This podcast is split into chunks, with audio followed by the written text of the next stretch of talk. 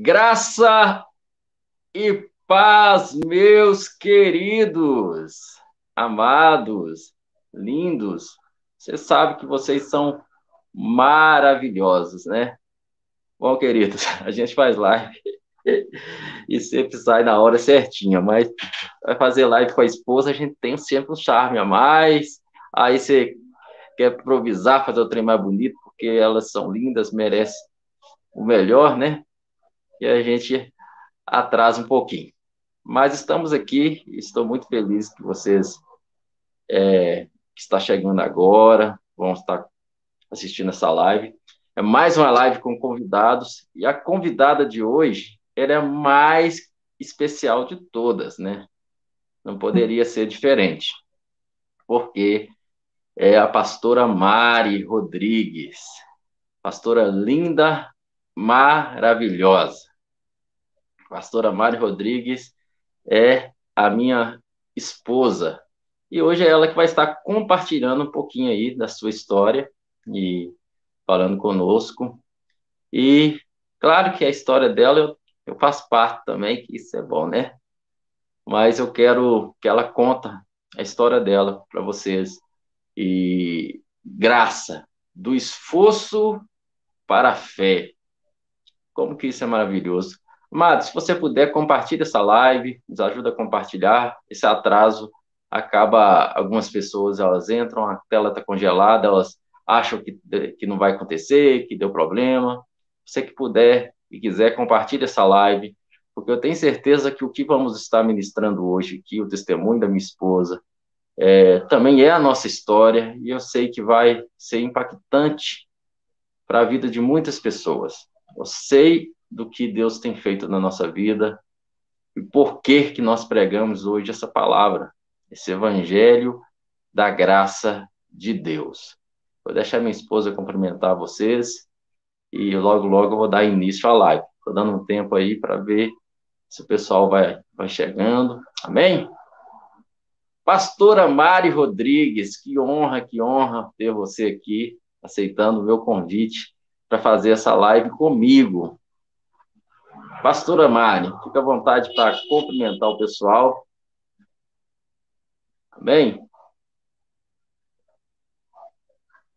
Uma boa noite a todos, graça e paz. É um privilégio para mim, né, gente, fazer live aqui com meu esposo, compartilhar essa palavra que Deus tem plantado no nosso coração, derramar de nós para quem quiser receber, né? E tem sido para mim assim uma vida de privilégio. Aleluia. Barulhinho aqui, gente. Mas para mim oh, tem Deus sido um privilégio poder é, estar ao lado dele, estar com ele, estar aprendendo com ele, estar recebendo dele essa palavra da graça é o meu marido, mas também é o meu pastor, é o, a pessoa que tem é, me, como é que, eu posso dizer, me esticado nesse evangelho, né, me feito é, cada dia mais compreender. Isso para mim é um privilégio, eu sou muito feliz, porque eu imagino muitas pessoas que hoje está conhecendo esse evangelho, conhecendo a palavra que cura, que liberta, e não tem assim alguém ali do seu lado todo o tempo para poder estar tá instruindo, para poder estar né, tirando suas dúvidas. E graças a Deus eu tenho meu digníssimo marido, pela qual o Senhor tem me dado é, esse privilégio de poder aprender, receber de Deus através da vida dele. E eu quero pedir você que está aí na live, que está. É, só um momentinho, gente, minha porta está batendo. Só um momentinho. É, amado, essa live aqui vai ser top, porque hoje nós estamos na graça da graça, viu? Pensa na graça que nós estamos hoje aqui nessa live. Posso subir lá em cima? É, é graça sobre graça. Aleluias. Então, amados, presta muita atenção que o Senhor vai estar ministrando aos nossos corações, tá bom? Através disso. Eu quero começar como eu começo com todo mundo. Pastora Mari, é minha esposa, nós somos pastores aqui em Belo Horizonte e estamos aqui é, até quando o Senhor assim permitir. A gente acredita que é um tempo do Senhor para nós aqui, mas nascidos aqui, criados aqui, minha esposa depois foi para Curvelo, mas nós somos aqui de Belo Horizonte. E pastora Mari, vamos lá. Eu quero começar como eu sempre começo com todo mundo. A sua história, primeiro no Evangelho, você nasceu num lar cristão, você conheceu Jesus quando? Você já conheceu o Evangelho nessa graça maravilhosa? Ou você passou por um processo? Como que é? Começa a narrar um pouco aí a sua história. Então, queridos, eu nasci no berço evangélico. Meus pais, eles, assim, da família em geral, foi um dos primeiros, não foram os primeiros, mas assim foi um dos primeiros a receber é, essa palavra, o entendimento de nascer de novo.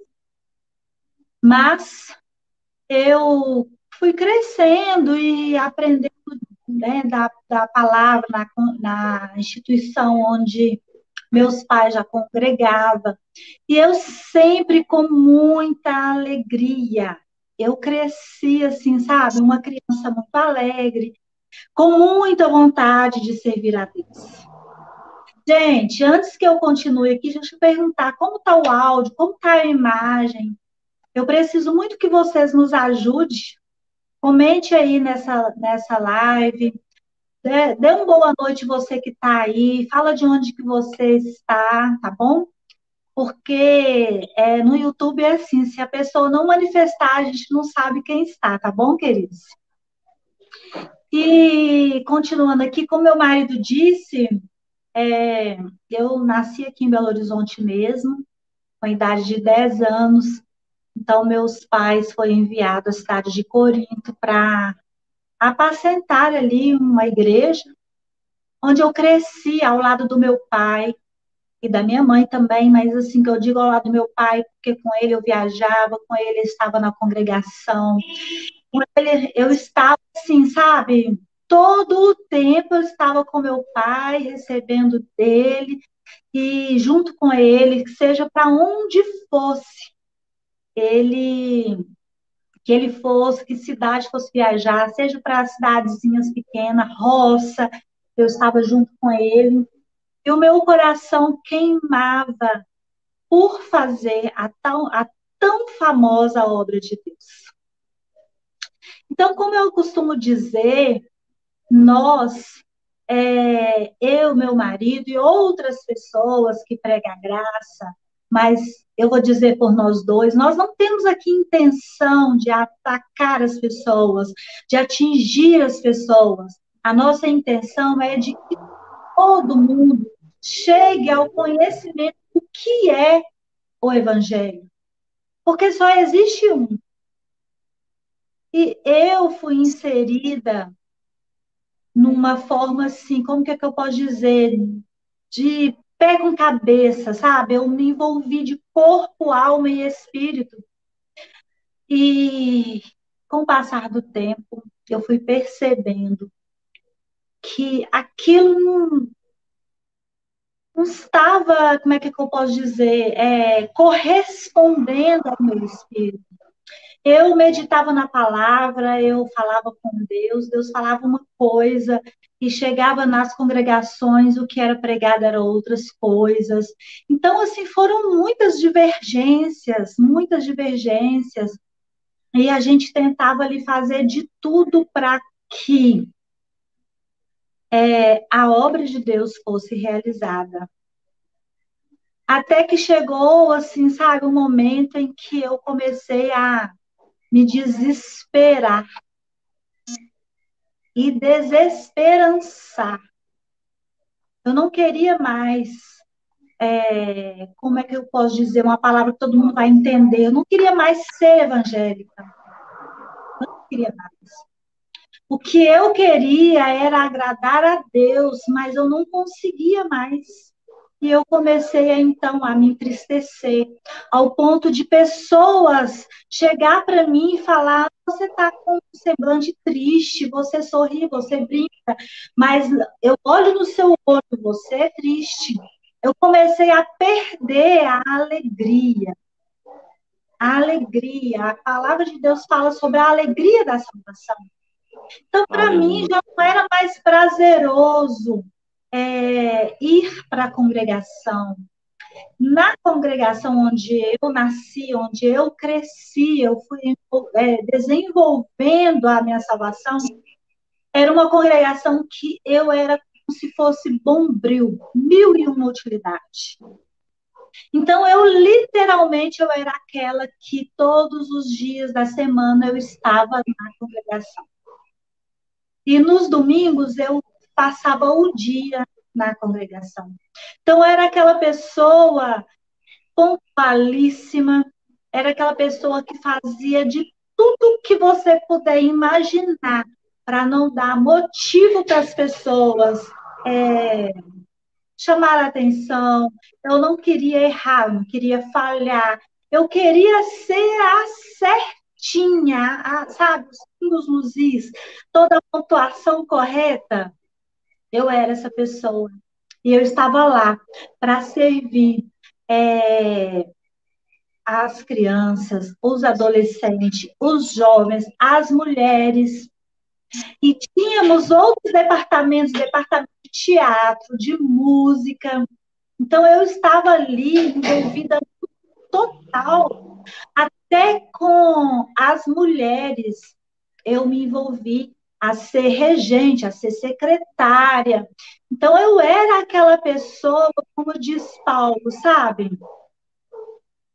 Totalmente perfeitinha. Então, eu tinha tudo para honrar, fazia tudo para honrar aquele ministério onde eu servi. É isso mesmo, pastor, que você perguntou?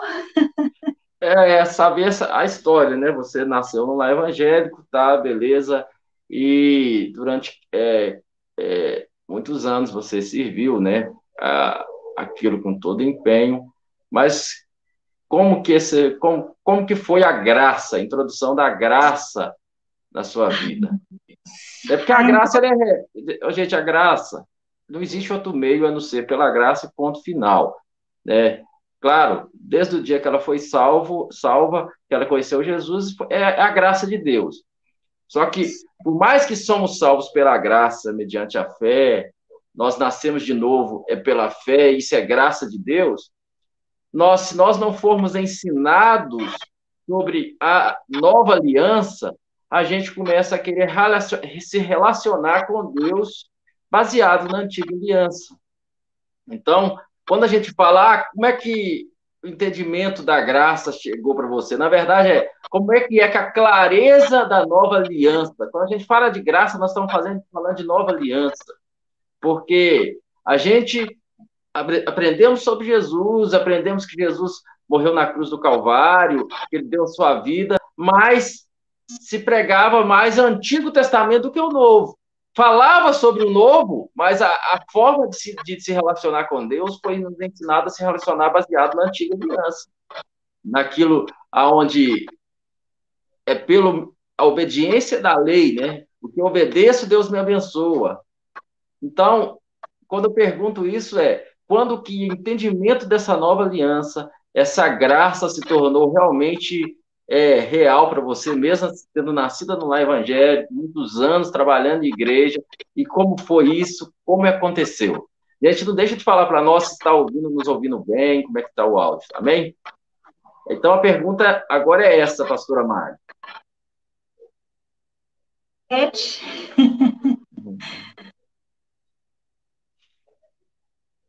Repete a pergunta.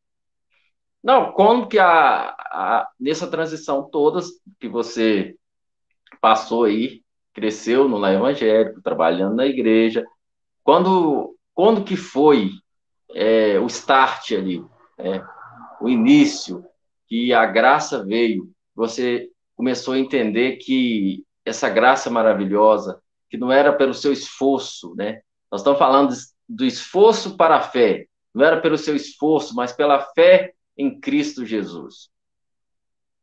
Então, eu comecei a sentir muita tristeza.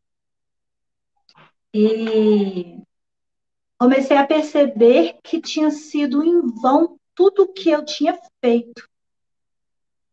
E veio também revolta, e eu então comecei a, a perder a esperança. Mas nunca duvidei de quem era Deus, de quem era Jesus, nunca duvidei da presença do Espírito Santo. Clamava por ele.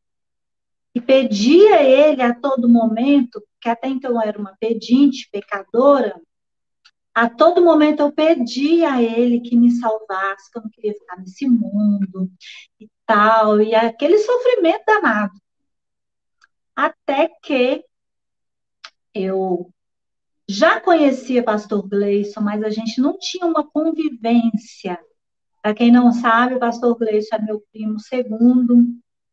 A gente passava assim muitos anos sem se ver. É tanto que a infância dele eu não convivia, eu não via a infância dele.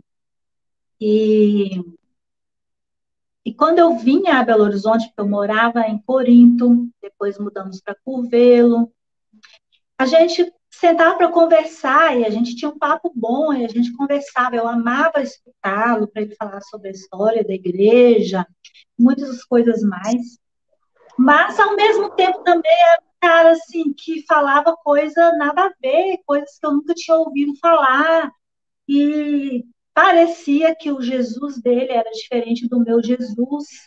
Por mais que o Jesus dele morreu na cruz, o meu também, mas é como se esse Jesus fosse diferente, não batia. Mas eu continuei a jornada, continuei a caminhada e até que um belo dia eu estava assim, como é que eu posso dizer, no fundo do poço. A minha vida estava assim, de cabeça para baixo. Eu tinha vindo de Curvelo embora para Belo Horizonte com os meus filhos e nada dava certo. Até que eu comecei a conversar com ele, falando sobre muitas, muitos assuntos, e ele me narrava as histórias e eu amava aquele momento que a gente estava conversando. Era uma paz, era o que eu queria para mim. Mas quando ele ia embora, é como se tivesse sentado no ouvido e saiu no outro. Eu não conseguia é, digerir aquelas coisas, porque era muito novo. E então eu comecei a achar que ele era doido, né? Falando um monte de coisas que não tinha nada a ver. Eu que era a perfeitinha, que estava lá fazendo tudo certinho, que era exemplo para todo mundo, não aceitava nunca errar, né? Filha de pastores. E sem contar que eu fui chamada a pastora para receber esse encargo. Eu tinha oito anos de idade, eu era uma criança, congregava em uma instituição pela mulher, ela não tinha um lugar no ministério, ela só poderia ser é, presidente da, da mocidade se ela fosse casada junto com o marido, ela poderia ser presidente do ciclo de oração, mas ela também tinha que ser casada, e assim sucessivamente. Mas eu fui chamada aos oito anos. E até chegar ao ponto de eu receber, de eu ser ordenada pastora, eu fui muito bombardeada, porque é, eu comecei a receber o Evangelho da Graça, que era o mesmo Evangelho, porém, antes, ele era inserido ao que eu faço.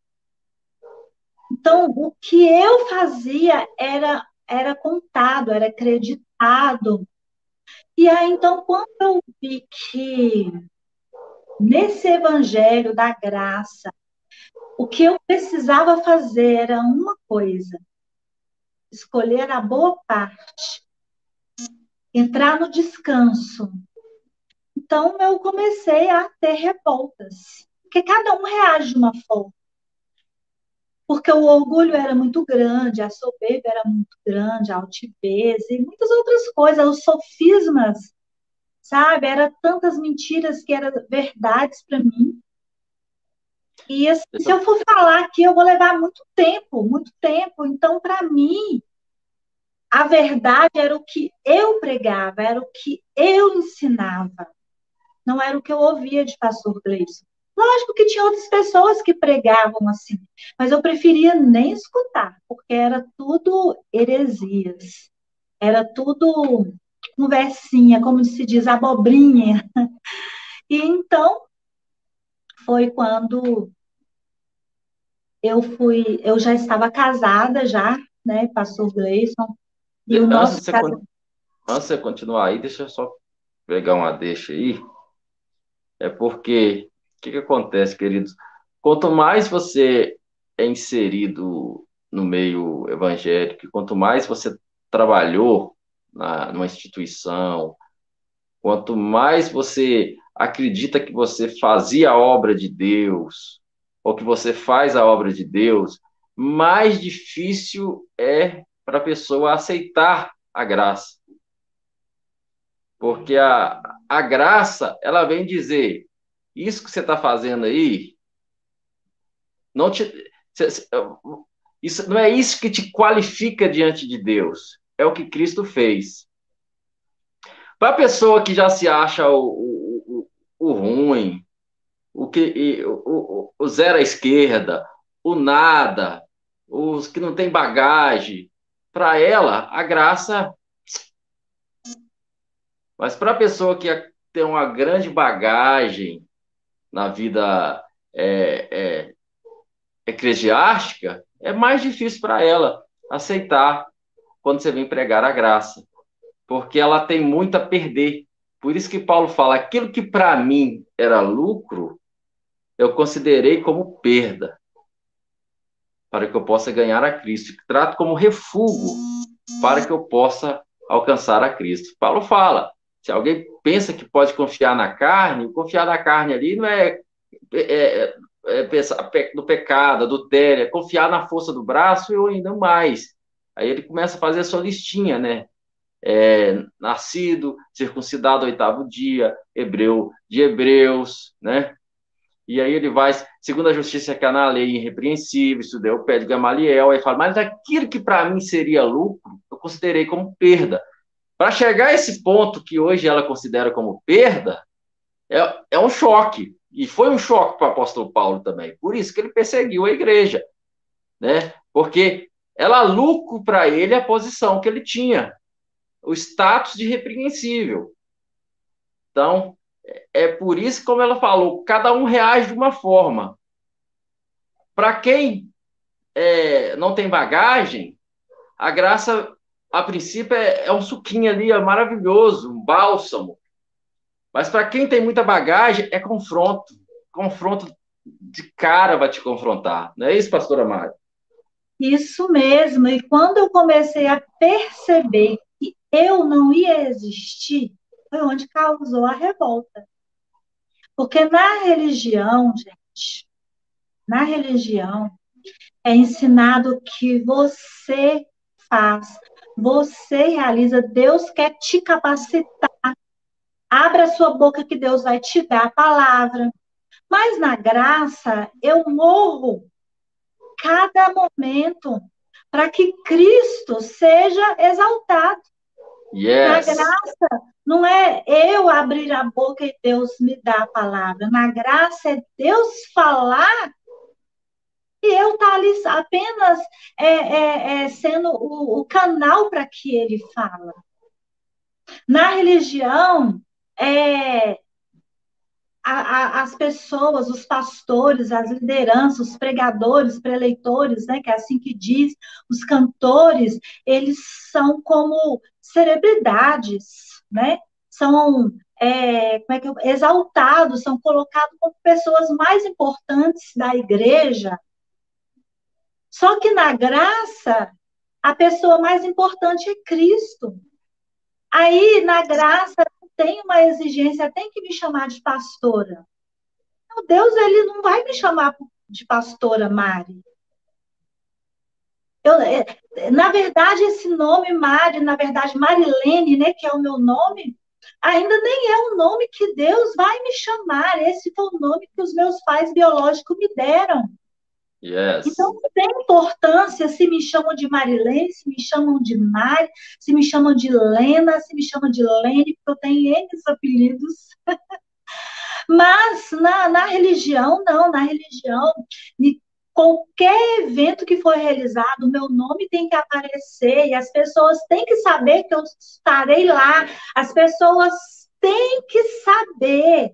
Porque se eles souberem que a pastora Mari vai estar, então vai muita gente.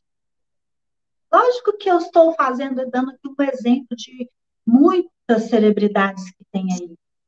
Mas na graça eu entendo que pode ter uma pessoa ou mil pessoas, quem está falando é Deus, não sou eu. Então, não importa se está lá o meu nome ou qual é o nome que vai ser colocado. Então, na religião, a preocupação é se eu sei pregar, é se eu é, se eu estou agradando as pessoas, se eu sou uma cantora na religião, eu, eu preocupava era com a música que as pessoas gostavam. Então eu, eu queria ser útil na graça, eu quero saber que parte do membro eu sou, para yes. que eu fui chamada. Na graça, eu sei que Cristo é o suficiente e eu não preciso ajudá-lo. Eu não preciso fazer nada porque Deus, ele é o suficiente para cumprir a palavra dele. Então, quando eu comecei a perceber que na graça eu não seria conhecida, eu não seria exaltada, Aí então eu entrei em choque. E não é que lá na instituição que eu servia, eu era uma pessoa focada para ser conhecida. Mas quando eu conheci a graça, aí eu vi que quem aparecia era eu, eram os meus talentos. Não era o chamado, o encargo que Deus havia me, me entregado. Então, queridos, quando nós é, falamos que a graça é que liberta, que a graça é que transforma, que a religião te aprisiona, que a religião é um câncer, que a religião te coloca cabresto. A intenção nossa não é te amedrontar e nem atacar nenhuma instituição mas a religião. Porque a religião, ela destrói o agir de Deus em nós. Porque Deus, ele nos criou para manifestar ele.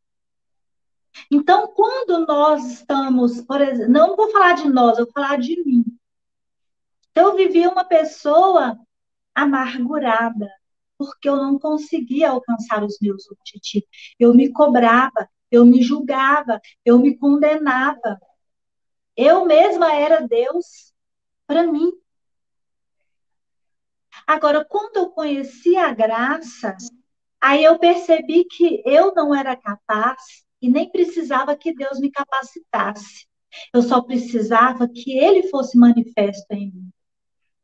Eu precisava que da minha boca saíssem as palavras, precisava, não, eu preciso que da minha boca saiam as palavras dele, que os meus gestos sejam os deles, os dele.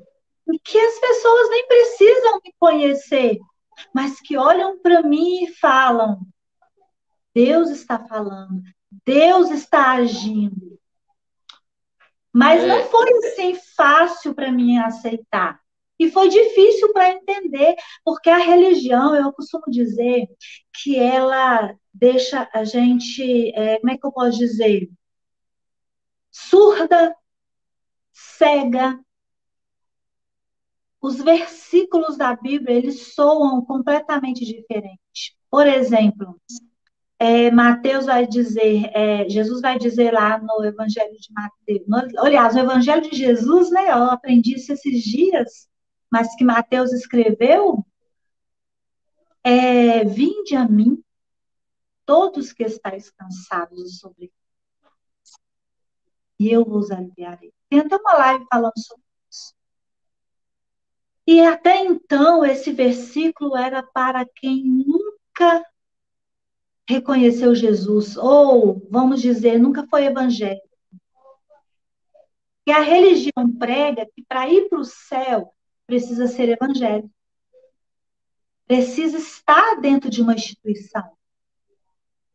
E só é salvo aquele que entrou na instituição, que passou pela lavagem da mente e foi lá e fez o pré-batismo e batizou. E aí depois que ele começa a fazer a obra de Deus, né? Porque tem que apresentar diante de Deus com mãos tem que ter a obra nas mãos, né?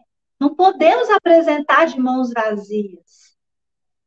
Mas quando eu comecei a entender que esse versículo era para mim, eu é que estava sobrecarregada e cansada, enfadada da religiosidade, da religião. Aí começou a clareza dentro de mim. Aí eu comecei a me desarmar, porque até então tudo que eu ouvia do meu marido era como se ele estivesse me atacando. Era como se ele quisesse me desclassificar. Era como se ele quisesse é, me destruir. E aí foi onde que eu passei a ver ele como um, um competidor.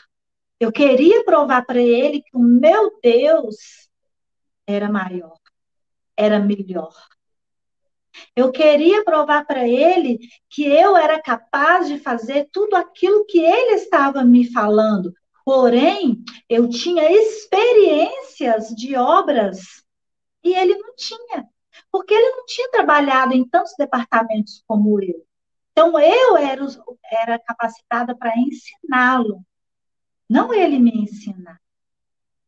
Então, a, a, os sofismas que existiam era nítido, era como se eu pudesse tocar no meu marido. E ali, então, eu olhava para ele como um inimigo, eu estava o tempo inteiro armada. Enquanto ele estava trabalhando, eu já estava me preparando, porque ele ia chegar, ele ia falar que ele ouviu a pregação tal, que Deus falou isso para ele, Deus falou aquilo outro para ele, e eu então já estava preparada para ter as respostas à altura da religião para mostrar para ele que ele não tinha que pregar para mim, ele tinha que pregar para as pessoas e não para mim. Até que um dia eu comecei a ver umas mudanças no meu marido que eu não tenho explicação hoje. Não é que antes ele era um homem ruim, um péssimo marido, nada disso. A maturidade, desculpa, a maturidade que ele começou a me apresentar foi: eu o atacava e ele me amava. Eu o atacava e ele me amava. Eu queria destruir e ele queria me construir. E de repente eu comecei a falar: Senhor, eu preciso que o Senhor me molde com o meu marido porque dessa forma eu não vou conseguir ficar casada com este homem. E um belo dia eu falei para ele, eu não sei se você lembra, amor. Falei para ele aqui, eu tô casada, estou casada com você, mas eu quero que você saiba que eu não tenho medo de divorciar. Eu não casei com você porque você era o único homem. Então, assim, era atacando o tempo inteiro, atacando o tempo inteiro. E ele ali sempre com amor. Sempre com amor, que eu não conseguia ver antes.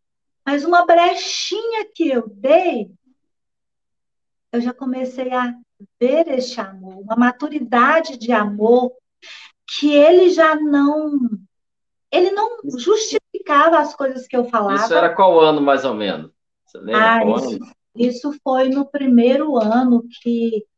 É, peraí, deixa eu raciocinar. Nós estamos em 2022, né?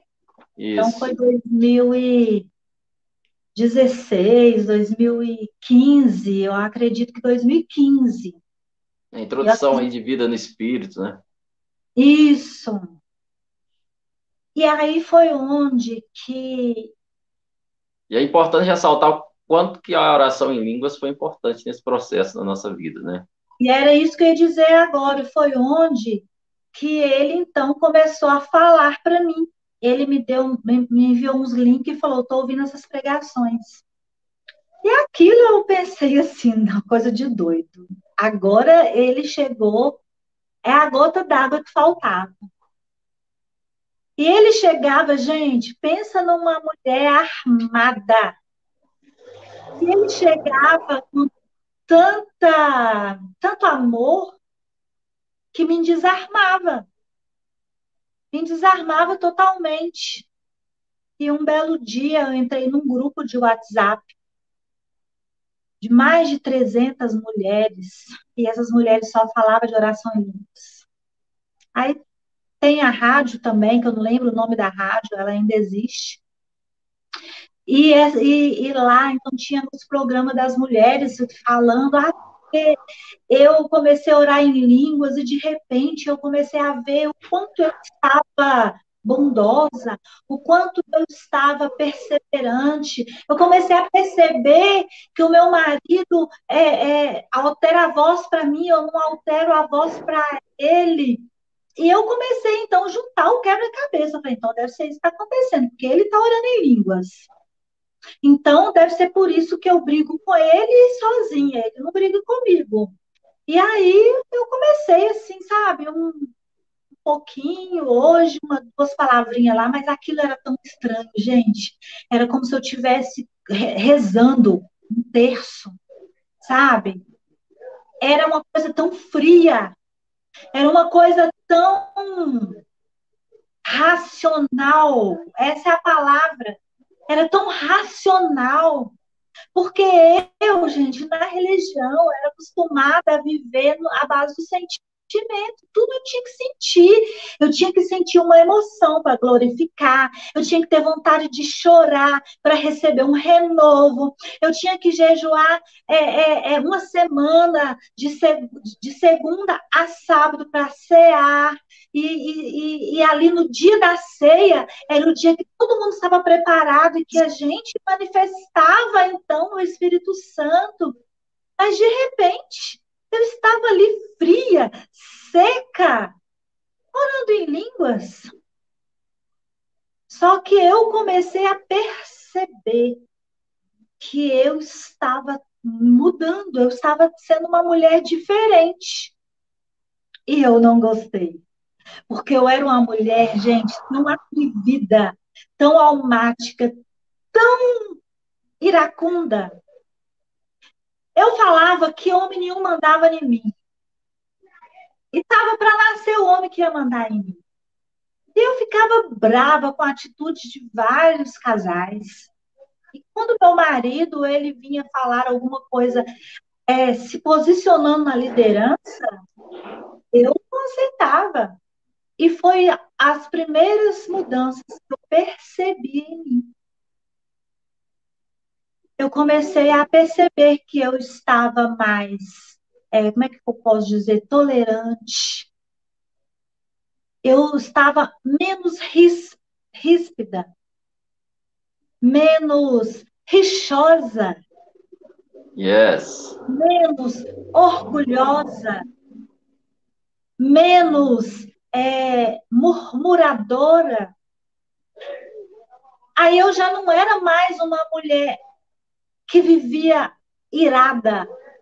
Eu tinha momentos de ira, momentos que a minha alma me dominava. E quando eu percebi o quão bom era a graça que ela me mostrava, que eu não precisava mais ter essas características que eu disse aqui, e que em Cristo eu poderia ser uma mulher sábia, eu poderia ser uma mulher que amava as pessoas lá de fora e os da minha casa. Porque eu era uma mãe estressada, que não tinha paciência com os meus filhos, eu gritava o tempo inteiro com eles, isso era a base do grito. E quando eu percebi, eu virei para meu esposo e falei: Eu nasci de novo. Foi agora que eu nasci de novo, não tem base, não, sou uma outra pessoa. Mas vocês acham, gente, que foi assim? Instalar de dedo? Não foi. E ainda tem muita coisa que eu. Tem dia que eu falo com meu marido assim, amigo, como que o nosso eu. Às vezes eu percebo quanto eu sou é, carnal. Mas aí eu olho para Jesus e percebo que ele não olha para minha aquela atitude minha carnal, ele olha sabe, para o que ele realizou em mim, e eu me alegro e decido continuar. Mas se eu não permanecer, gente, eu não vou conseguir. É um caminhar dia após dia. Nós podemos então, dizer que a, que a graça, nós podemos dizer que a graça transforma casamentos? Nós podemos dizer, bye bye, estou despedindo aqui dos meus queridos que estão passando. Nós podemos dizer, eu e meu marido podemos dizer, que a graça transforma um casamento que não, não vive um casal de uma só carne, que não uma mulher que não está submissa ao casamento, um homem machista, a graça tira todo o machismo do homem, todo o feminismo da mulher, porque se você não sabe, o machismo ninguém gosta, né? Aí vem a, a, a o feminismo para combater o machismo. Porém, os dois estão tá na mesma panela do inferno. Nenhum pertence a Deus, nem o machismo nem o feminismo. E eu posso até dizer, gente, quem criou o machismo e o feminismo nem foi o homem carnal, nem foi. Um dardo inflamado do maligno que foi acertando os homens, foi acertando as mulheres. Mas a graça vem e transforma. Aleluia. A graça vem, pega você que é uma mãe, que não cumpre o seu papel de mãe, não exerce a maternidade, que não pega você que é um pai, que não exerce a paternidade, que deixa o mundo criar seus filhos, que deixa com que eles aprendam com as coisas da vida. E faz com que você exerça a maternidade e a paternidade que Deus criou. Faz com que você, filho rebelde, que não honra pai, que não honra mãe, que não respeita ninguém, não respeita padrão, porque se não honra pai, não honra mãe, não respeita ninguém e faz com que você passe a amar, honrar os seus pais, porque todo momento você quer manifestar Cristo. Então, a transição yes. da religiosidade, da religião para a graça, para mim, foi um processo assim doloroso de uns três anos, muito difícil onde existia muita resistência. Eu vivia com muita revolta dentro de mim. Só que eu fui uma pessoa, uma, uma pessoa muito bem educada. Meu pai é super, hiper, mega educado, né? Quem conhece o pastor Antônio, eu falo apóstolo Antônio, porque é assim que eu vejo. Quem conhece a pastora Elza sabe o quanto eles são educados e eles nos deram uma educação excepcional. Então, eu era educada, mas dentro de mim, sabe? Era pura falsidade. Era muita revolta. Era muito... É muito. Eu cheguei a ter ódio.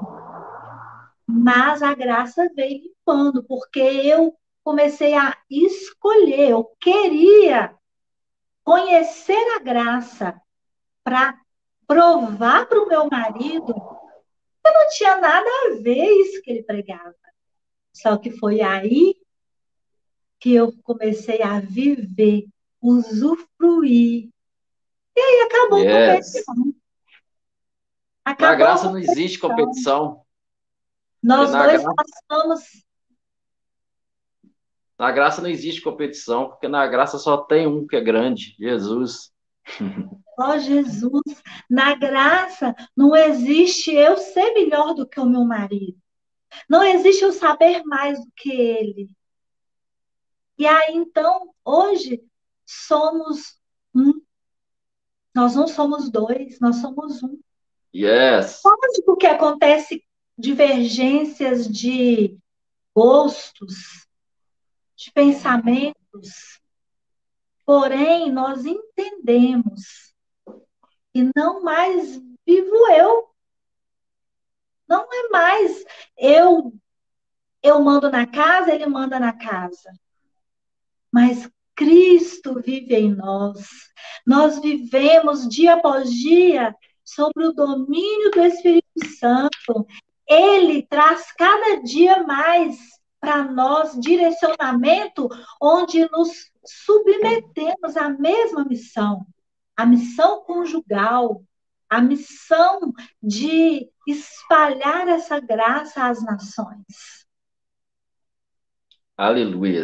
É o seguinte, é muito interessante a gente, vocês que estão nos assistindo agora ao vivo, quem vai estar assistindo essa live depois, porque essa é a graça que nós pregamos, a graça que muitos falam que é libertinagem, a graça que o povo fala que se você pregar a graça, o povo vai correr para o pecado.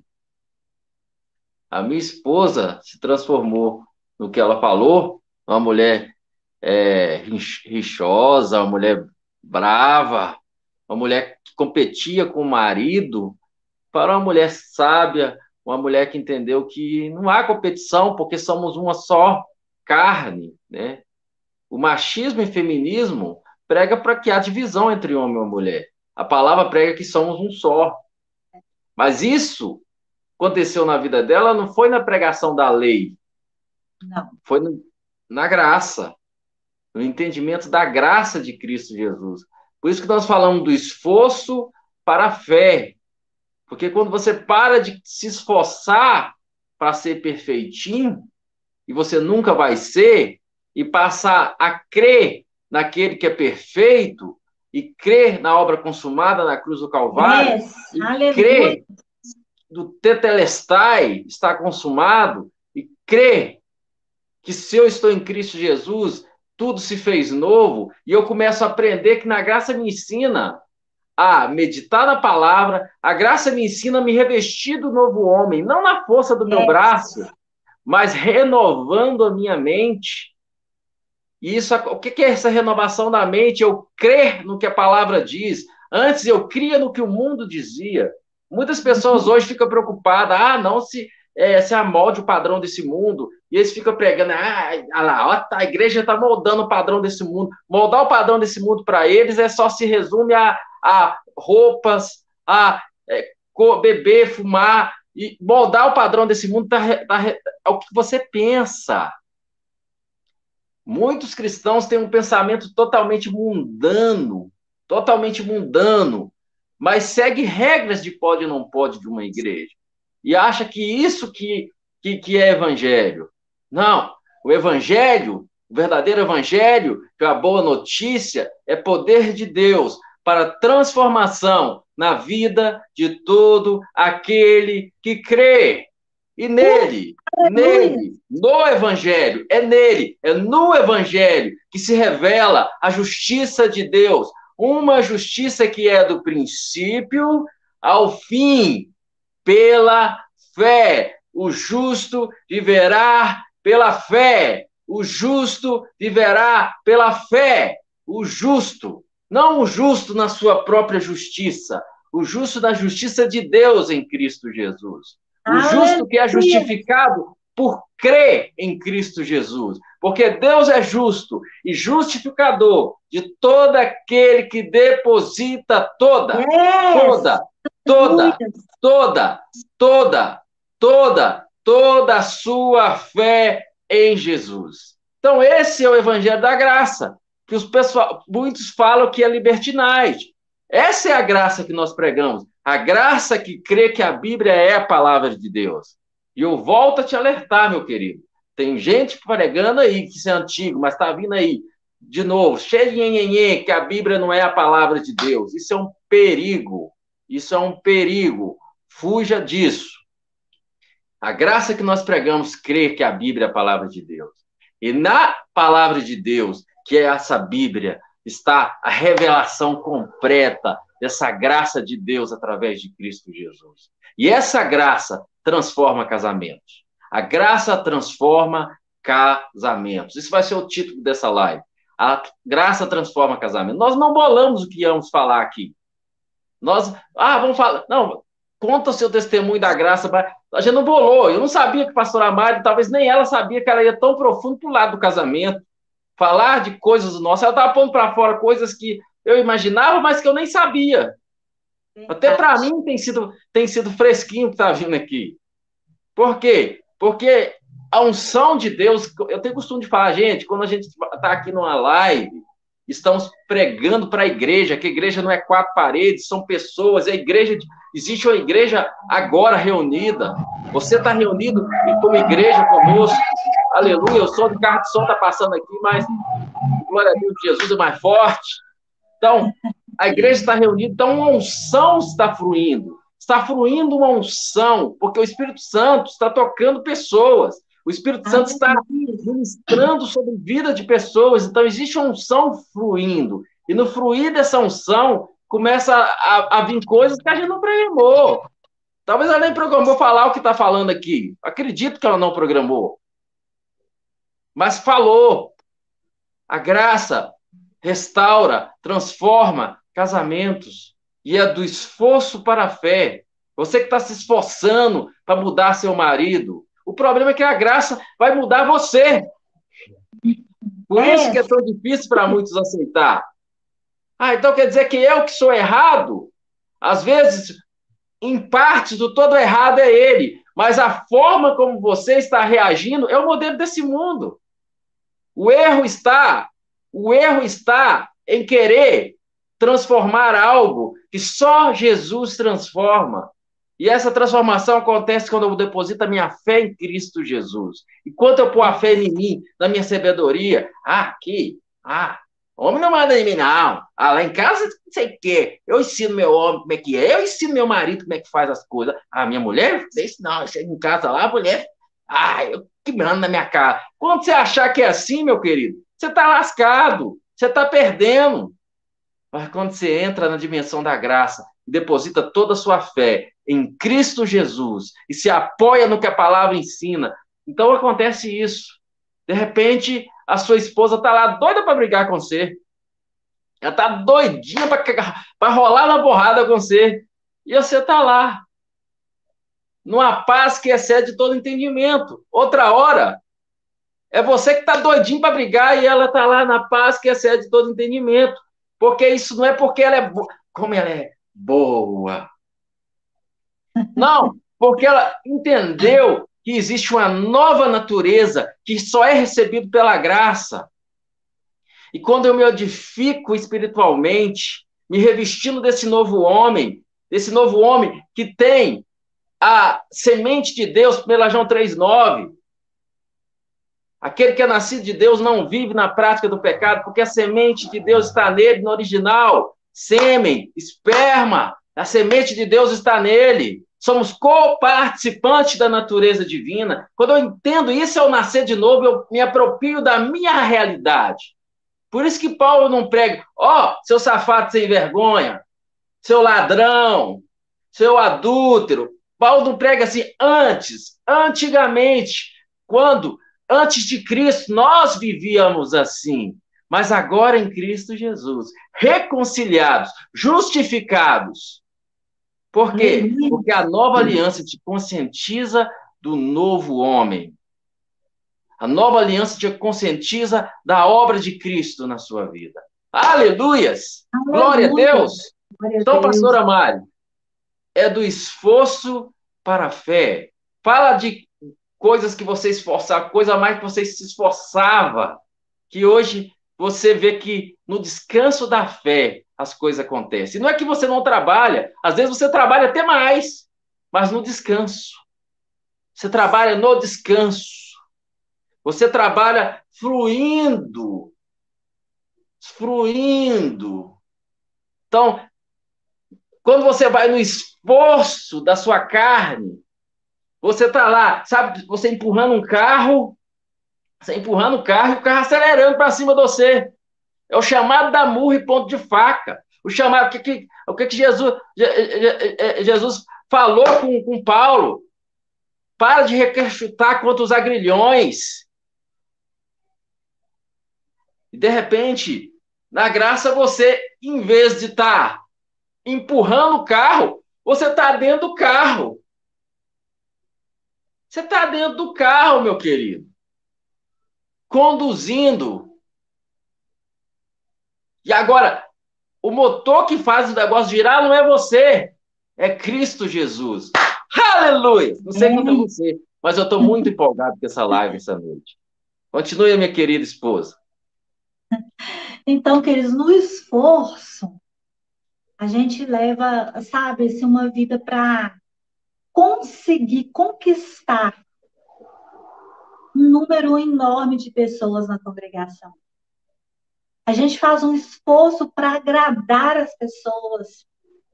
A gente faz sacrifícios nas campanhas. Para quê? Para sermos abençoados, para receber cura. No esforço, nós jejuamos 30 dias seguidos. E eu não estou falando que é errado. Só que a gente faz porque o pastor pediu. A gente faz porque tem que cumprir uma, uma norma, uma regra na igreja. Aleluias. No esforço, você faz, faz, faz e não vê o que foi feito.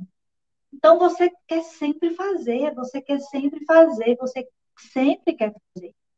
E aí é onde que acontece o enfado. Você começa a ir para a igreja, mas você está lá reunido na congregação com os irmãos, mas a mente está em outros lugares. Você está ali só de, sabe, a missa de corpo presente. Está ali só para compor um número de pessoas. No esforço, se você não for ao culto, você vai ser cobrado. Agora, na fé, você prega o evangelho e descansa. Que quem vai fazer algo acontecer é o Senhor. É o próprio Evangelho. Ele por si só se garante. No yeah. esforço, eu preciso fazer um curso. Se eu não fizer um curso, eu não sou reconhecida.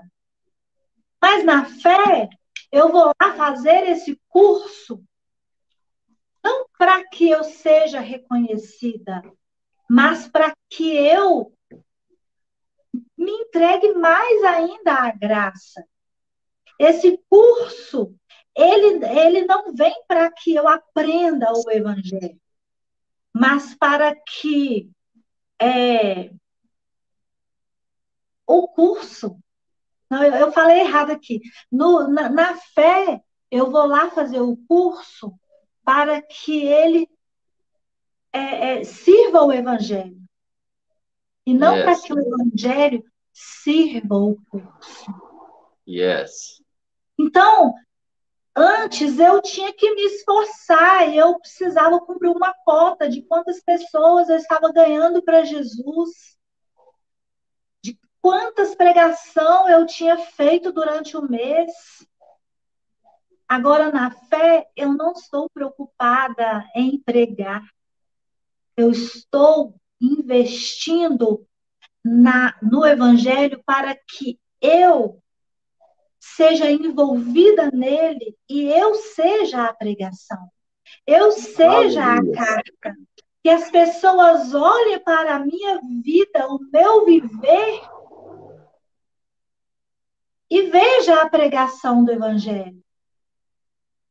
E eu vejo, infelizmente, muitas pessoas que me procuram, mulheres que me procuram, mas são mulheres, alguns homens também, mas pouquíssimos, mas são mulheres que estão ali sem ter condições de cumprir com o departamento pela qual ela foi designada. Mas ela se mata por causa daquilo. Ela atropela a sua função de maternidade. Ela atropela. O marido tem que se virar sozinho. Os filhos têm que se virar sozinhos. Por quê? Porque ela tem que estar ali eu conheço um casal, meu pai que está nessa live também sabe, é, conhece esse casal, talvez ele vai lembrar. Pensa num homem cheio do Espírito Santo. Pensa num homem estudado da palavra, da teologia, do seminário, de tudo. Só que antes dele entrar nesse ritmo, ele era uma pessoa que todos os dias ele ia cumprimentar a mãe dele, ele ia na casa dos seus pais, beijava a mãe e o pai antes de trabalhar. Todos os domingos ele estava com a esposa e os filhos lá na casa dos seus pais. Aí depois que ele escolheu ser evangélico e que ele se diz: eu, eu agora pertenço a Jesus, eu agora nasci de novo. Aí ele abandonou a família e ele vivia só lá na instituição. Aí era viajando, cuidando de pessoas que ele não conhecia, que ele não via. Enquanto seus filhos estavam em casa, a esposa sozinha, sofrendo necessidades de um marido, os filhos crescendo sem um pai, e a sua mãe revoltada com os crentes, porque os crentes tinham tomado o filho dela, e ela passava três, seis meses sem ver o seu filho, sem ver os netos. Isso é viver uma vida de esforço. Isso é viver uma vida na religião. Porque o dia que o meu marido Estamos aqui dentro de casa e o dia que eu tiver que largar ele, se virar sozinho, porque eu tenho uma rede de mulheres, então não é evangelho. Porque eu não estou exercendo a minha função de esposa, de mulher. O dia que os meus filhos precisar de mim, e eu não, não, não posso, tem que ali orar por fulano, tem que ali visitar o ciclano. Então não é o evangelho. Porque na graça, no evangelho, eu cuido da minha casa. E a minha casa passa a ser o meu primeiro ministério. E esse ministério da minha casa passa a ser a extensão. Porque as pessoas olham para dentro da minha casa e vê que, que dentro da minha casa está sendo exercido o evangelho. Agora, há um diferencial que nós pregamos a graça, ensinamos os nossos filhos viverem a graça, mas é uma escolha. É uma escolha deles. Nós não nos obrigamos, porque nós somos pastores, vocês têm que andar assim, assim, assim. Nós ensinamos que Viver na graça é suave e leve. Não existe mais condenação. Aqui a, a Celta dizendo assim: eu me condenava e me, e me sentia indigna de Deus por não conseguir agradar com minhas obras. é, é isso, céu, que você colocou aqui, era eu. Eu me condenava. Eu estava sempre ali, sabe? Me justificando diante de Deus. A minha justiça não era o suficiente. Eu ficava ali, Senhor, eu não estou conseguindo. Me perdoa porque eu não consegui fazer isso, não consegui fazer aquilo outro. Gente, no esforço, você entende que você tem que batalhar pela sua salvação o tempo inteiro.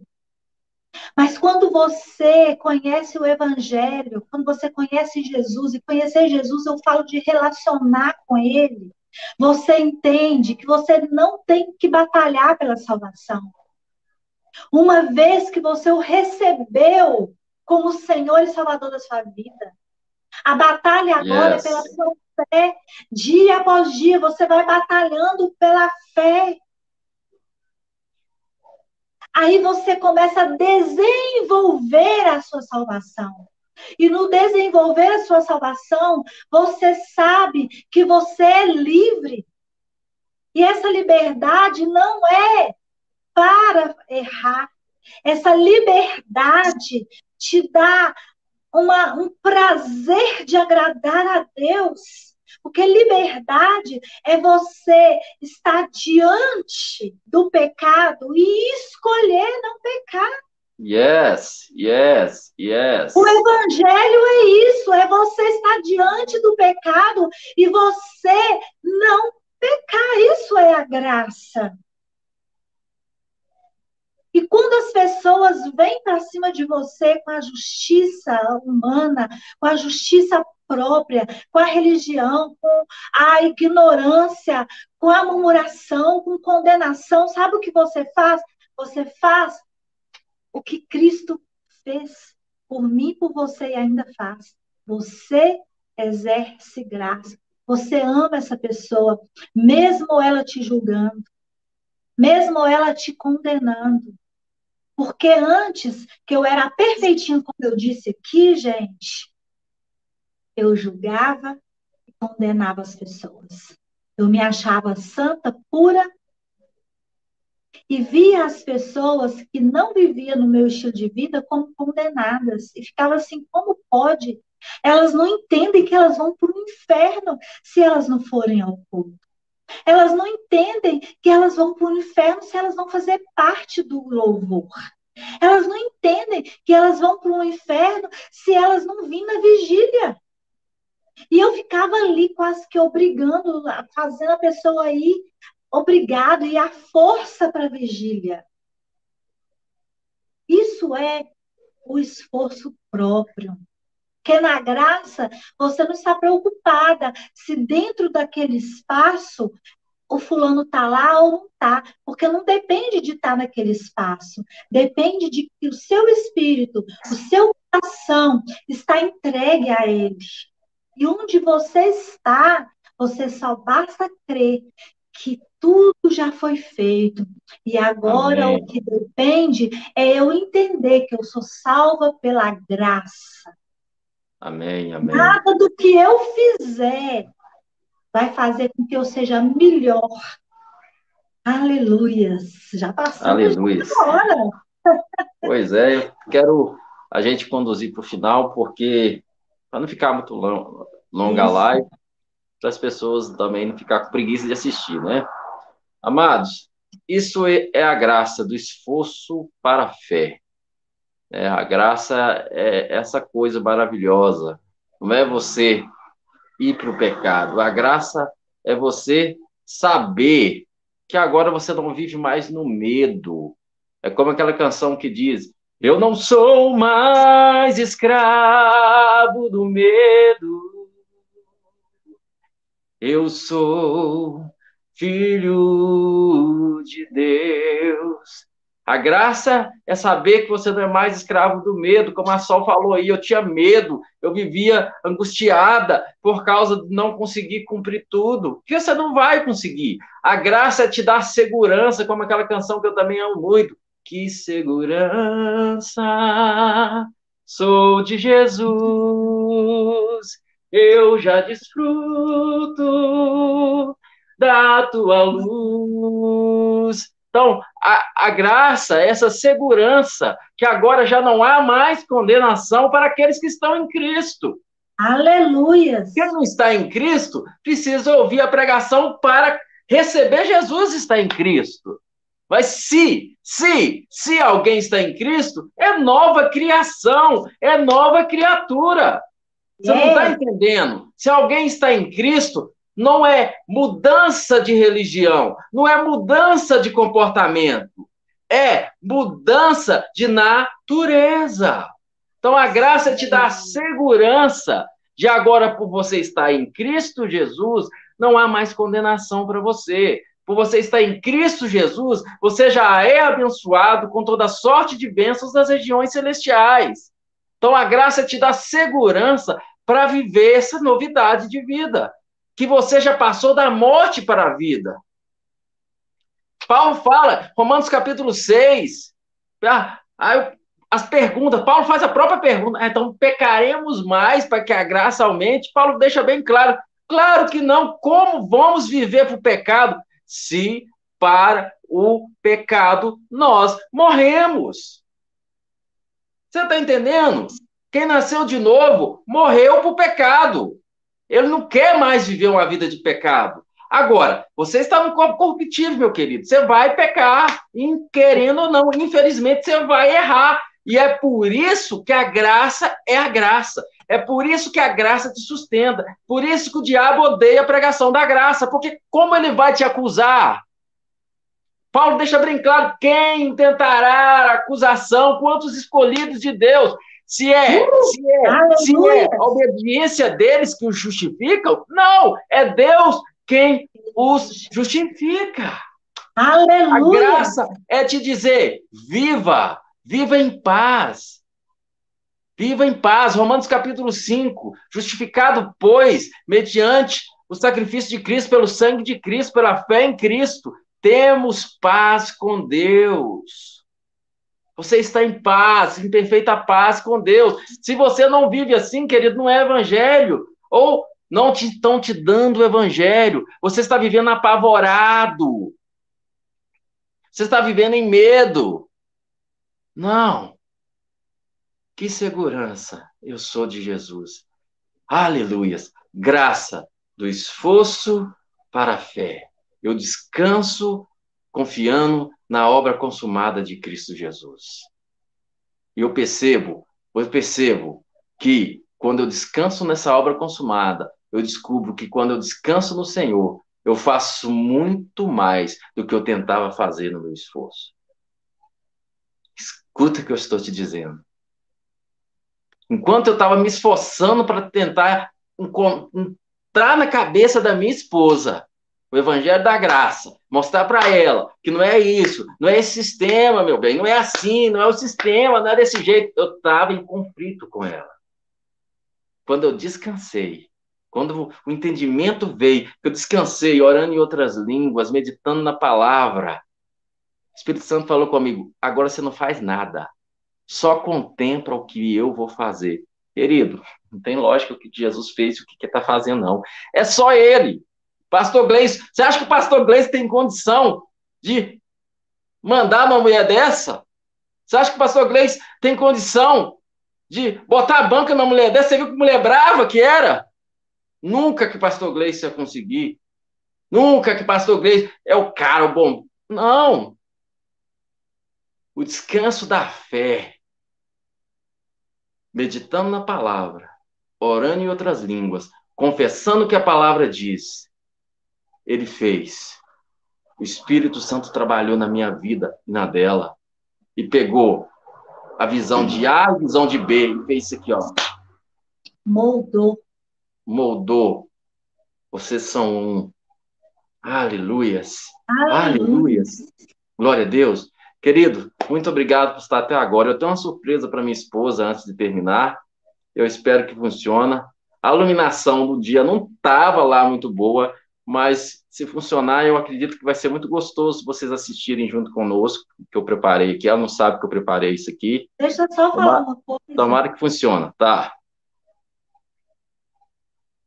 Pode, Pode falar? falar?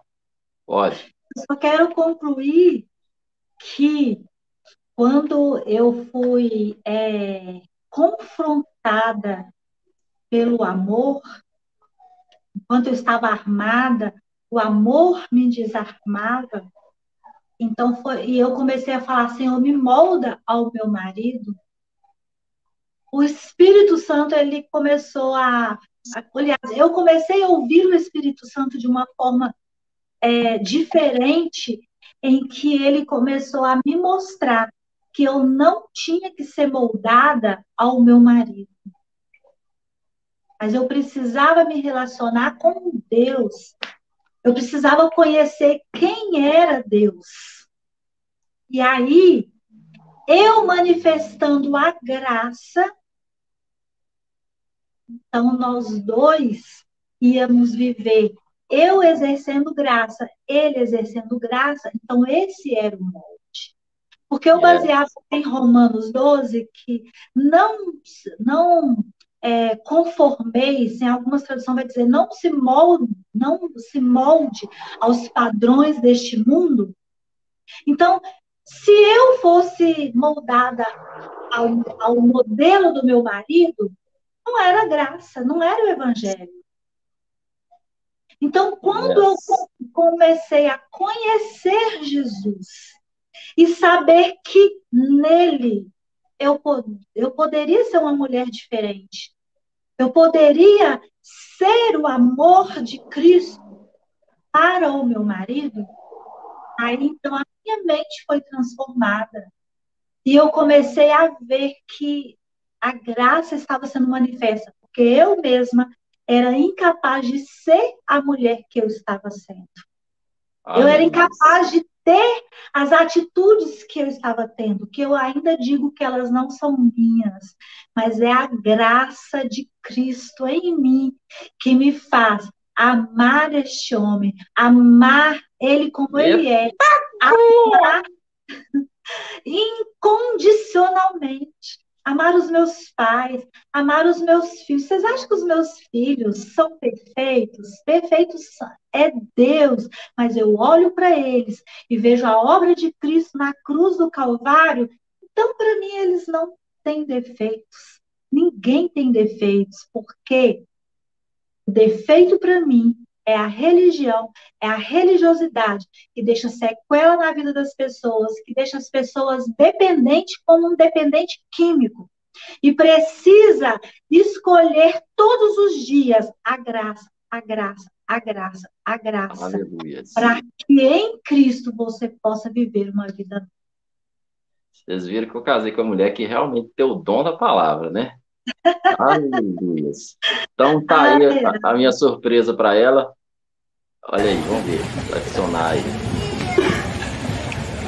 Esse vai ser o momento em que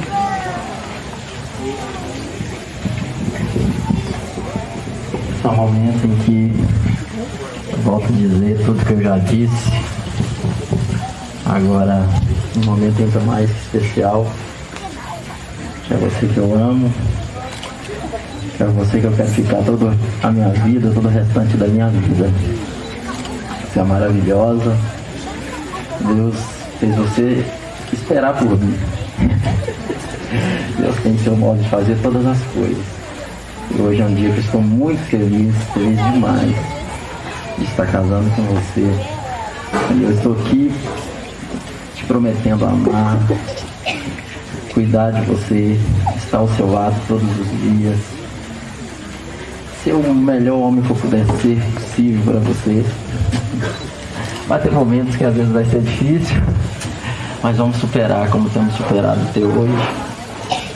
É isso que eu quero dizer. Eu te amo e é maravilhoso te receber como esposa.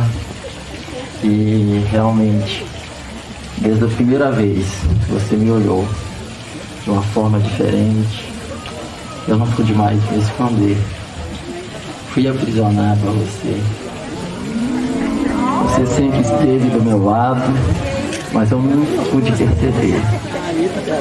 Você sempre esteve perto, mas eu não podia imaginar que o amor não impõe barreiras para quem decide amar. Mas é preciso se entregar. E eu me entreguei a você.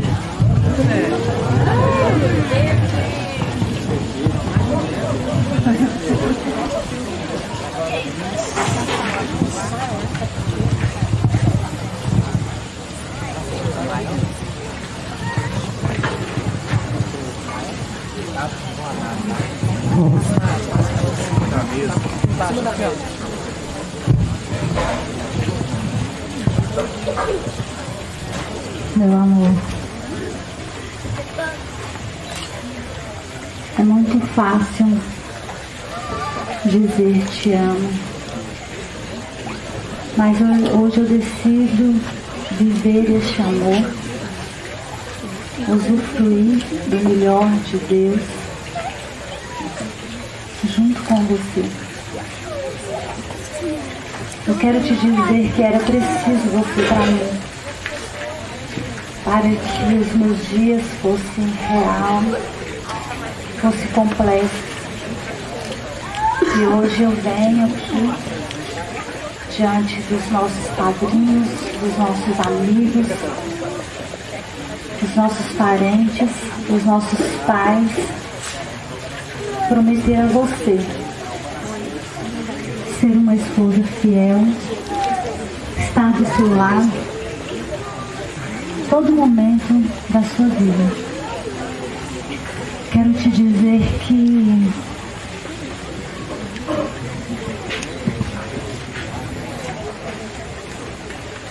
que Deus é o Shaddai trouxe você para mim.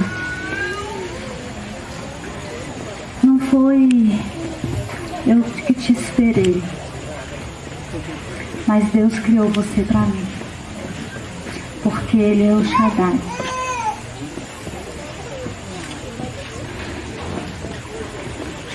É difícil falar diante de você o que eu sinto, mas o que eu prometo é viver com você o nosso amor.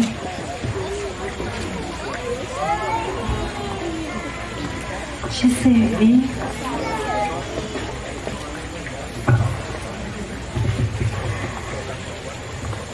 que eu prometo nesta hora diante das pessoas e de Deus é que serei sua para sempre. E que é você que eu quero, é você que eu amo, é você que eu preciso. Eu te amo.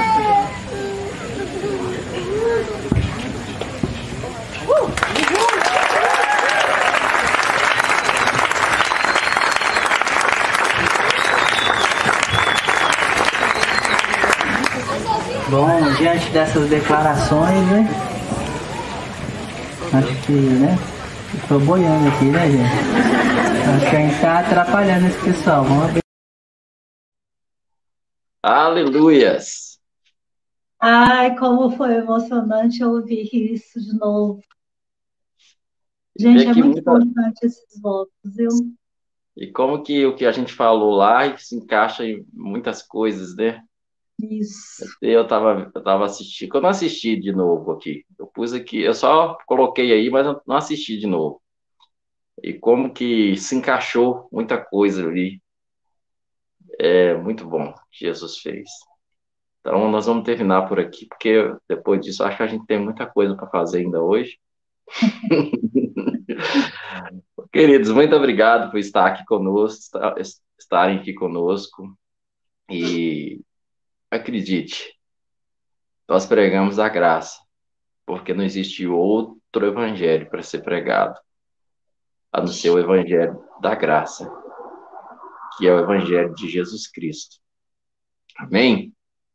Aleluias! A lei foi dada por intermédio de Moisés, mas a graça e a verdade, não é a graça e verdade, a graça e a verdade de uma coisa só. A graça e a verdade vieram juntos, uma coisa só. Graça e a verdade vieram por meio de Cristo Jesus. Amém? Um abraço para você. Foi um prazer estar aqui mais uma vez.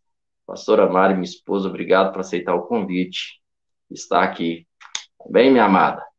Aleluias.